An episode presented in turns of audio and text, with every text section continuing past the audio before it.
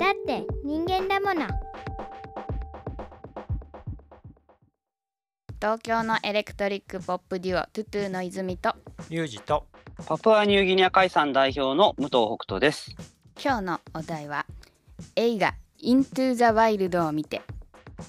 この映画は2007年公開のショーン・ペン監督によるアメリカ映画で1992年に青年が放浪の末にアラスカで死体で発見された事件を描いたノンフィクション作品です。収録にはネタバレが含まれますのでえまだ見られておられない方はぜひ見てからご聴取いただければと思います。はい。北斗さんがこの映画が大好きだということでどれぐらい見ました？もうね、わかんないぐらい見ましたね。あそう。私3回見た。5、6回。俺6回ぐらい。え、ユージそんな見たの？人生が変わったうわ来た。映画の一つですよ。ななどう人生変えられたわけ？あの田舎暮らしをするっていうきっかけになった映画やと思います。何に憧れた？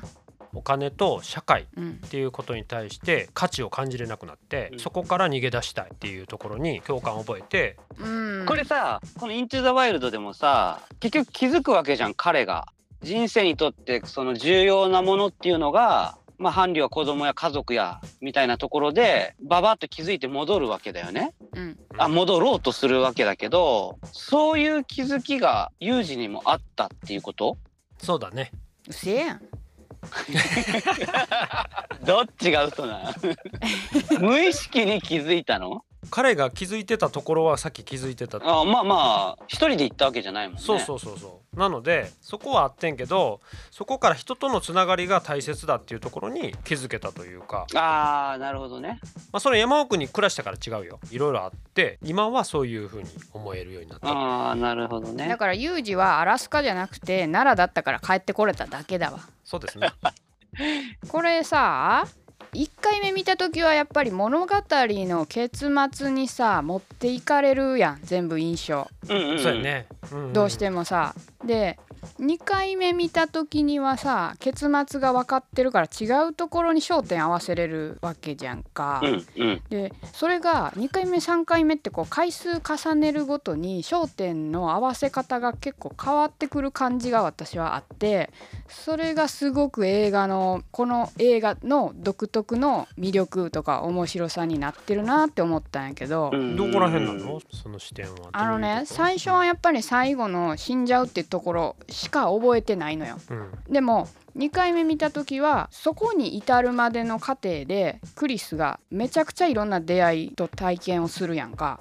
そっちの過程にフォーカスするの。うん。すごくいい出会いと別ればっかりやったやろ。うん。でなんでそんなそこキラキラしてんの？みたいな。うんうんうん。最後ああ終わるのに。しかも映画の中でその時空列の配置っていうのかな。今と過去のこととが行ったり来たりするっていうのがすごくそのネガティブにもポジティブにもどっちにも偏らせないバランスみたいなのをとっててこの事件を、まあ、ハッピーかバッドかとかそういう善悪二元論みたいなので語らせないようにしたんじゃないかなみたいなのは回数重ねるごとにすごく強く思うようになっていった。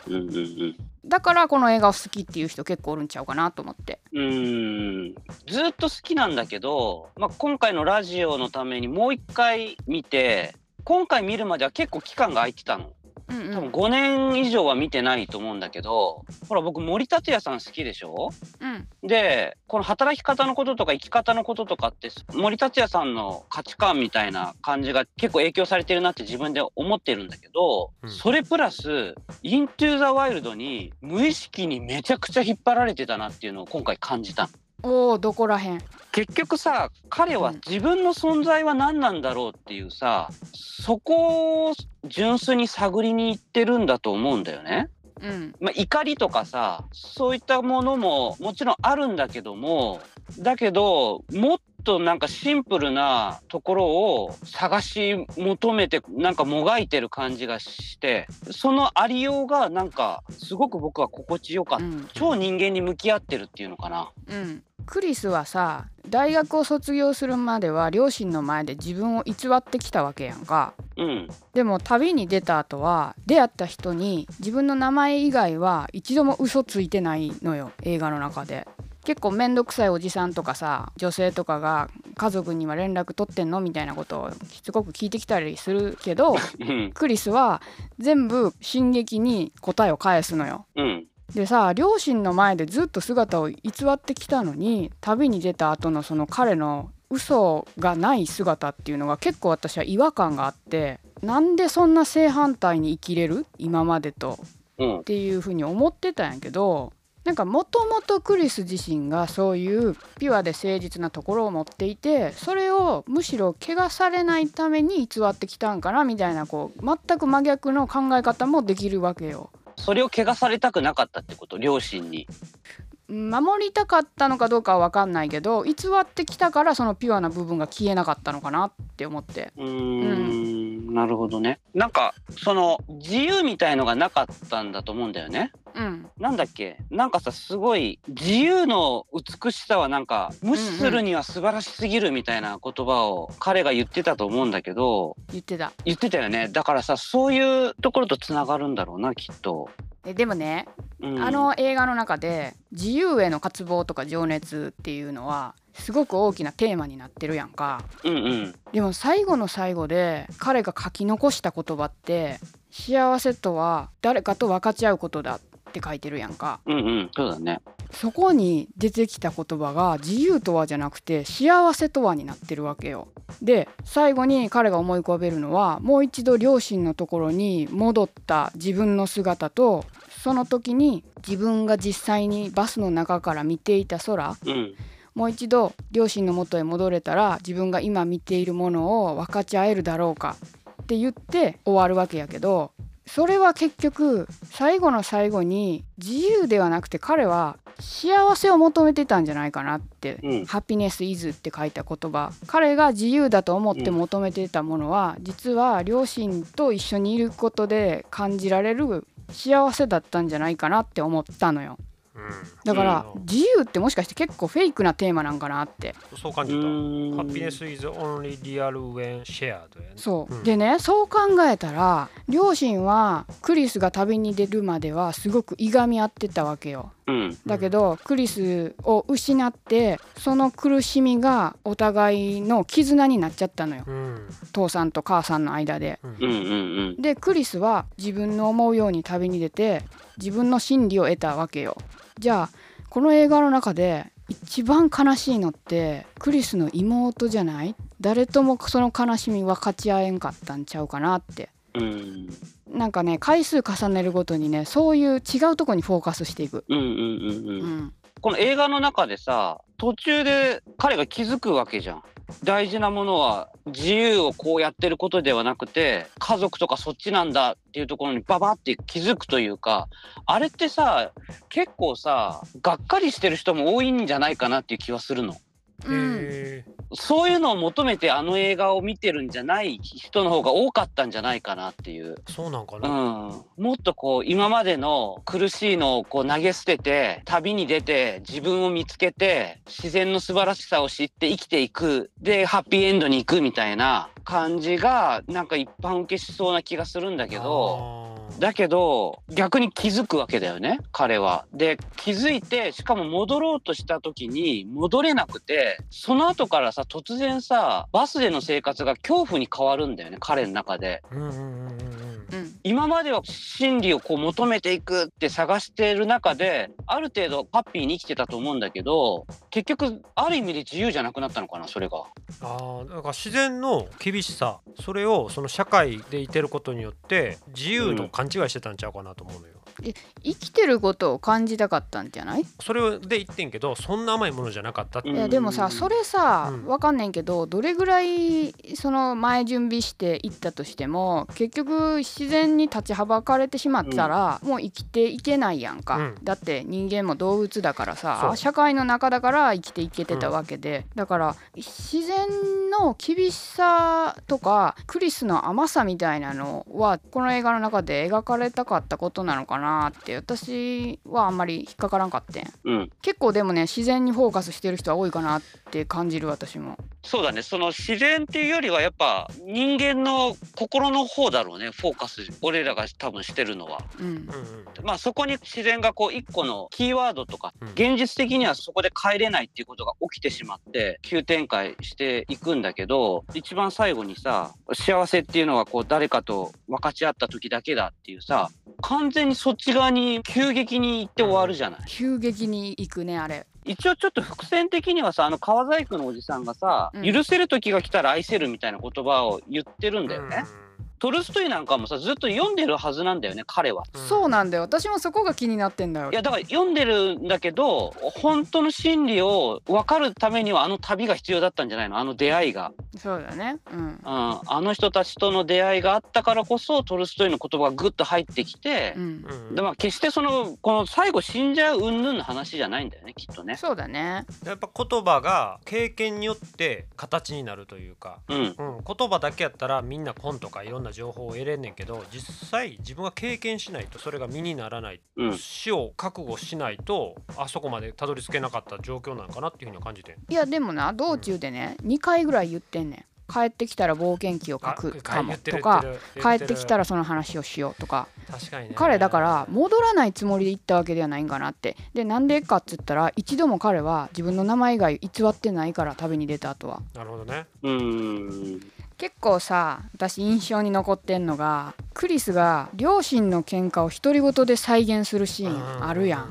あヘラジカのね？うん。あれ結構強烈。あのヘラジカのところってさ日記の中で人生で一番悲しい出来事の一つって言ってるんだけどさちょっとよく分かんなかったんだよね。あれ英訳原文の方見ないと分かんないんだけど多分悲しみって書いてたんだろうね。うーんまだあの時点ではさ別にこう食べれなくなったことがじゃなくてさ命を無駄にしたことがっていうことなのかな？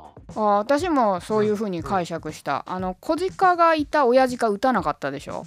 最初ね。うん。あん時ってやっぱまだゆとりがあるんだよねきっとね。うん。このさヘラジカのところはまあ一口食べたか食べてないかちょっと別にしてほぼ食べれてないうん。ことにはなったけどなんでそんな人生で一番悲しい出来事っていうなんか自分の無力感を知ったとかそういうことなのかな？なんかもうちょっとヘラジカのところ深掘りしてほしかったな。確かに。あそうやね。浅いやん。うん。いや浅いっていうかこれはそこの想像の余地を残してるんでしょ？と思うんやけど映画として。うん。いやだからだからさっきさ泉が言ったさあそこで両親のさ口喧嘩のところが入るわけよ深いよね。あなんか両親のーなるほどね。行いをすごく彼は毛嫌いしてたわけやんか考え方とかねうんうん。うんうん。なんかそこと自分がリンクしたのかなそのヘラジカを通してみたいな今自分の想像ではちょっとつながりかけてるとこあるんやけどもしかしたら何回も重ねていくうちに自分がまだ気づいてないセリフとかが残ってるかもね。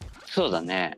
俺さ言葉を書き留めてるわけ、うん。でその中にさ戻りそうな自分に抗うって書いてあるのだからさやっぱ彼は文明を毛嫌いしてたというかそれが悪いっていう感覚で旅に出たと思うんだけど、でもその一方でなんか戻りそうな自分にまさしく抗うっていうねその感覚も持ってるっていうところが俺はそれが好きなんだよね。うん旅に出た後にクリスの心境的変化っていうのは完全にあるよね。完全にあると思う。だからその変化の段階で戻りたくなってるのかもしれない。うん、そのクリスに対してさ賛同みんなあんまりしてなくない？だいたいお父さんお母さんを許してあげようよみたいな。そうだね。なんかねやっぱその辺がこの映画の深みな気がするね。あのね最初に出てくる時に彼の手紙が出てくるやんか「ウェインへ」って書いた手紙。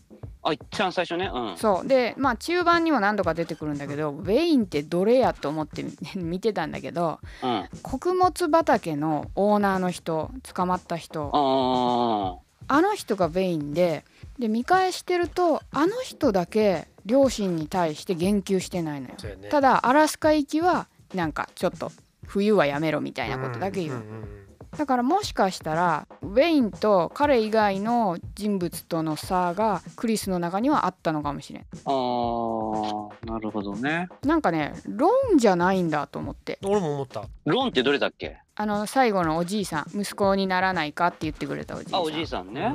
うん。ウェインみたいな人が檻の中におるのはおかしいっていうのも言うってるああいうのとかかなりウェインに対してちょっと特別な感じはあったんかなって思ったな、めっちゃあそこ軽く見てた俺。いや同じ最初そうやったいや私もそうで最初見返した時にベインって出てくるから誰だっけと思って。捕まるしね。でも彼が相当クリスに影響を与えたよな、うん。いや北斗がさ今の自分の働き方に「イントゥ・ザ・ワイルド」の影響があるって言ってたけどそれってどういうところだと思う？彼が正直だなっていうところ？気づいたら変えるしあうん。でそれをこう隠さずにみんなに喋ってるしとにかくいいものは何なんだって考えてるだけの感じっていうのかな。そその感じがすごいいいなって思ったかな。ーなるほどねあとさ俺さ今こここの、ま、自分のメモがさ何書いてんのかよくわかんないんだけどさ「自由気ままな旅」って多分前半の方で言ってるわけ。うんでそこに対しての俺の感想がどこかが逃避を匂わせてて嫌だなみたいなこと書いてんの。うん。だからこの文見てなんかさっきの泉の言葉が自由が焦点じゃないだフェイクだって言ったじゃん確か、うん。そういうことを最初に感覚的に感じてたのかも。うん。で途中からやっぱその自由やりたい放題今の悪いところだけを反抗的に言っていくあれがダメっていうだけではなくて違うところに途中から気づいていく感じが好き。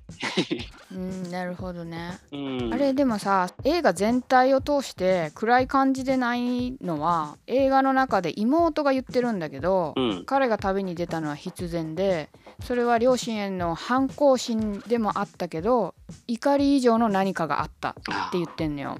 でその怒り以上の何かを持ち出して彼は旅に出たわけよ。でそれは言葉としては描かれてないけど、うん。すごくキラキラしたもんだったんじゃないかなって。うんうんうん。自由への渇望が彼の生きる希望だったりとかそれがすごくこの映画のネガティブとポジティブな部分のバランス取ってんのかなっていう。うんうん。今のまさしくメモしてたのね。やっぱり怒り以外の何かがあったって。だからさ妹目線で言うと違うものがあるんだろうね、うん。いやでもやっぱそれが自分の心理を知りたいっていうそそこなのかなシンプルに。それは彼も自覚してたよね「Give me truth」って。うん。存在の真理を追求したいって書いてたのね。だからもう生きてること自体にさなんで俺は生きてんだっていうそこの問いなんだろうね。うん。この映画を見た時にさ最初に見た？十数年前に見た時はすごく悲しい思いをしたのようん、昨日見た時はむしろ爽快な感じだったのね。うん。生き切ったと。そう結局彼は最後に言葉で書き残してるやろ。僕の人生は幸せだった、うん。みんなに幸あれみたいなさ、うん、だから彼は人生を生き切ったんやと思うね。だからそれが早いか遅いかじゃなくて死っていうのは質だと、死の質？QOL じゃなくてクオリティオブデスやな。うん、って思う俺は。うん生き切ったのかもしれないけどまあ無念なんだろうな。そのあんまり俺の中ではすごい綺麗な生き切ったじゃないんだよね。うん。なんかそれも人生かなと思ってんけどね、うん、まあそれも人生なんだけど辛いなっていうこうやっと分かったわけじゃない？うんやっぱりそれをさまた共にさみんなと生きたかっただろうなっていう無念さ。そこをでも名前を残したことによってメッセージを残してるからその一緒におるとまた違うけど、うんうん、なんかね彼が最後に思い浮かべたのは両親や。んうん、まあこれはさ残されてないからショーン・ペン監督のフィクション部分な気がするけど彼が最後に思い浮かべたのは両親であってそれはさクリスが心から両親を許して愛せたっていうことを意味しているのかなって。うん。でそれがロンのセリフとつながってきたんだけど。うんうん。あ光ね。おおそう。光でもが差した。そこでもしクリスが生還して両親のもとへ戻れたとしたら多分また結末は悪い方に変わっていくんじゃないかいや俺もそうなって思う。うん俺もそうそれなんに近い。かそんなそれがすごいリアルやん、うんじなんか皮肉なことほどさ、うん。リアルやんか、だからいがみ合ってた両親がうん。うんうんクリスを失ったことによってそ絆が新しい絆ができたことってめっちゃ皮肉やん、うん。それクリスがおる時にしたれよって思うけど、クリスがおったらできなかったわけよ。だからうんクリスがもし戻ってたらいい結果にならない、いや多分また元に戻る可能性はすごく大きいと思うけど、うん。俺はなんかそれでいいっていう感じかな。まあでも経験してるからねクリスもねその経験も経て同じような接し方はせえへんなるやろし、違うアクションがあってそれは一つの物語になるかなとまた。物語っていうかその彼が生きていく中での心理を彼は生きてるだけだからその結果としてまた何かおかしなことが起こったとしてもそれはそれで仕方ないというか。だから完全にいい形の家族関係を求めてるっていうよりもそこに気づいて気づきながら生きていけるっていうことうがうんそうやね。大切っていうかその感覚を持って両親と生きるっていう時間を彼は生きたかったんじゃないかなっていう無念さかな。北斗らしい回答やな、ということで締めます。はい。エミール・ハーシュの演技が最高でした。音楽も最高でした。音楽あれ大好きニンラジでは皆様からのご意見、ご質問、ご感想などのお便りをお待ちしています。ツイッターではハッシュタグニンラジでツイート、またはトゥトゥと武藤北斗のアカウントまで DM やコメントでお送りください。番組へのレビューも励みになりますので、ぜひよろしくお願いします。次回のお題は人の幸福を素直に喜べる？です。次回も月曜日17時に配信いたします。せーの。ニンラジジ